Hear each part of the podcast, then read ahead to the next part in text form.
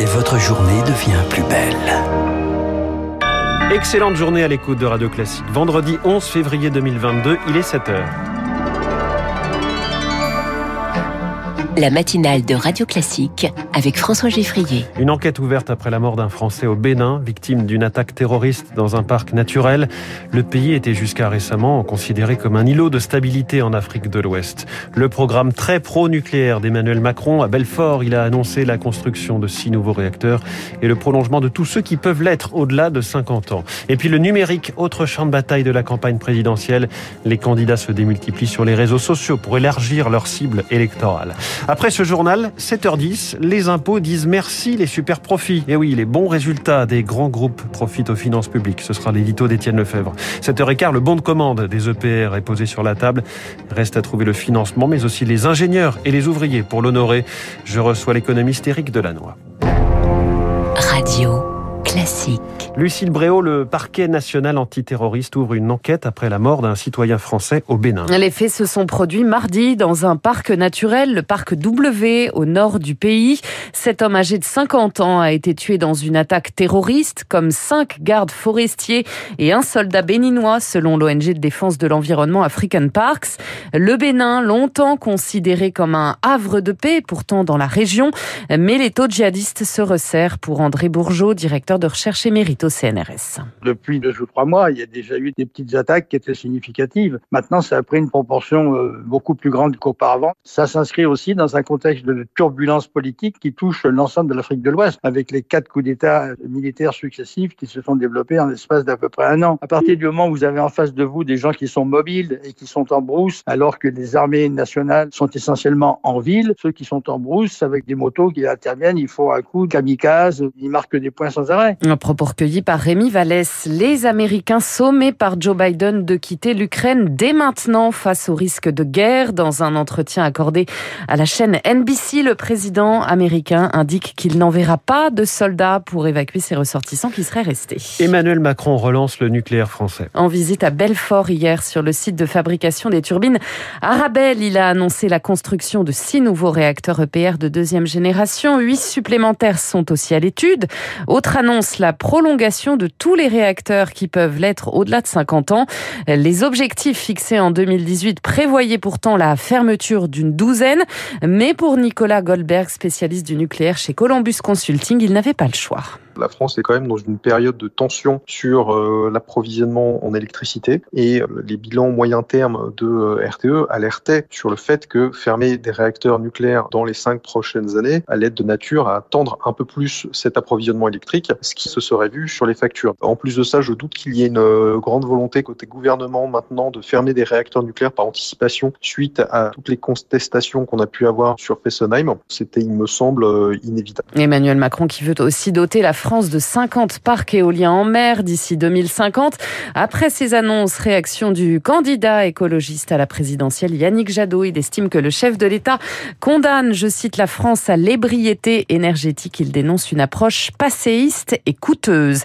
Emmanuel Macron qui engrange un soutien de plus à droite après Éric Woerth. C'est au tour de la maire Les Républicains de Calais, Natacha Bouchard, de lui souhaiter un second mandat. Elle s'est confiée au Figaro.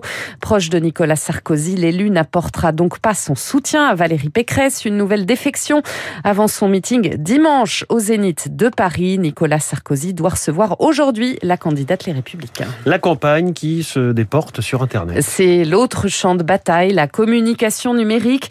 Jean-Luc Mélenchon organise dimanche à Montpellier un meeting filmé à 360 degrés après les hologrammes. En 2017, le meeting olfactif le mois dernier à Nantes. Le candidat de la France Insoumise veut créer l'événement, surtout sur la toile, Lauriane Toulmont. À Nantes, le mois dernier, Jean-Luc Mélenchon surprend avec son meeting olfactif. La séquence a coûté 300 000 euros, mais rapporte gros en termes de public touché. Il y avait 30 000 personnes qui regardaient. Ça fait euh, plusieurs zéniths. Antoine Léaumont dirige l'équipe numérique des Insoumis, 10 personnes qui s'occupent à temps plein de la campagne sur Internet. C'est une place hyper importante et dès qu'un meeting est fini, moi j'envoie un petit rapport à Jean-Luc avec le nombre de personnes en direct, le nombre de personnes qui sont passées. C'est la première chose qu'il me demande. Alors, euh, on a fait quoi comme chiffre? C'est des événements qui sont coûteux, mais qui ont un effet très direct sur la perception qu'on a des choses. Et le meeting de Nantes, pour nous, il est un peu un tournant de la campagne. Avec beaucoup moins de moyens et d'impact, les autres candidats diffusent aussi en ligne toutes leurs interventions de Valérie Pécresse. Il y a quelqu'un qui est en train de me faire un écho. À Yannick Jadot, dans l'équipe de l'écologiste, Léa Balagel-Mariki. Sur l'ensemble de la tournée des possibles, c'est une personne de l'équipe de campagne qui assure la retransmission en direct. Une campagne, c'est pas Hollywood hein, non plus.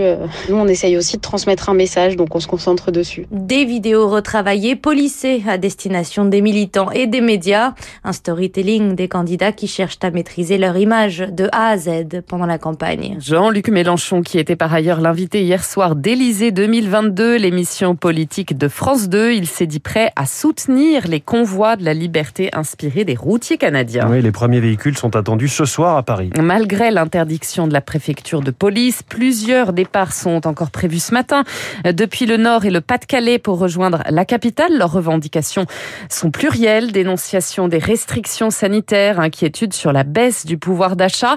Alors combien seront-ils? Faut-il y voir les futurs gilets jaunes, mouvement aussi né sur les réseaux sociaux Difficile à dire selon Sylvain Boulouk, spécialiste des mouvements anarchistes. C'est pas parce qu'il y a un, une caisse de résonance dans les réseaux sociaux qu'il y aura une volonté de s'investir. Après, un mouvement peut prendre une ampleur euh, extrêmement rapide sans que personne l'ait réellement mesuré. Mais aujourd'hui, la préoccupation principale de la majorité des électeurs est la question du niveau de vie. Et là, ce qui est proposé tourne beaucoup plus autour du pass vaccinal et du pass sanitaire. Alors, est-ce que la population peut se saisir de quelque chose qui n'est pas initialement sa revendication pour l'instant C'est pas ce qui a semblé apparaître dans les premiers rassemblements qu'on a pu voir autour de ce convoi. Et au Canada, où le mouvement est né, cela fait 14 jours maintenant que les axes frontaliers majeurs sont bloqués. Washington demande au Premier ministre Justin Trudeau ce matin d'employer les pouvoirs fédéraux pour lever les blocages. En bref, un appel à témoins lancé pour retrouver un policier suspecté d'avoir tué sa compagne à Paris fin janvier. Âgé de 29 ans, connu pour violence conjugale, il est en fuite. Barbe noire, cheveux rasés, il pourrait circuler à bord d'une Peugeot 208 blanche immatriculée DQ 759 HN. La disparition d'un pionnier français de la recherche médicale, le professeur Luc Montagnier, est mort mardi dernier. Il avait 89 ans. Il avait obtenu le prix Nobel de médecine en 2008 pour ses travaux sur la découverte du VIH. Et puis une nouvelle déception pour Tessa Worley à Pékin. Et oui, après une chute sur le slalom géant, elle est passée complètement à côté cette nuit de son super G, la porte-drapeau française qui disputait ses derniers jeux et puis ce coup de tonnerre dans le patinage artistique.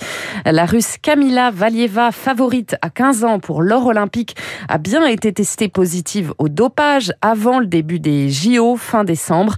Sa participation à la compétition individuelle est suspendue à une décision du tribunal arbitral du sport. Merci, c'était le journal de 7 heures de Radio Classique signé Lucille Bréau. Dans un instant, l'essentiel de l'économie. L'édito d'Étienne Lefebvre, vive les profits des grands groupes. Il rapporte directement aux caisses de l'État. Puis cette question, saurons-nous construire 6 à 14 EPR sans faire exploser les coûts et les délais? L'économiste Éric Delannoy est mon invité.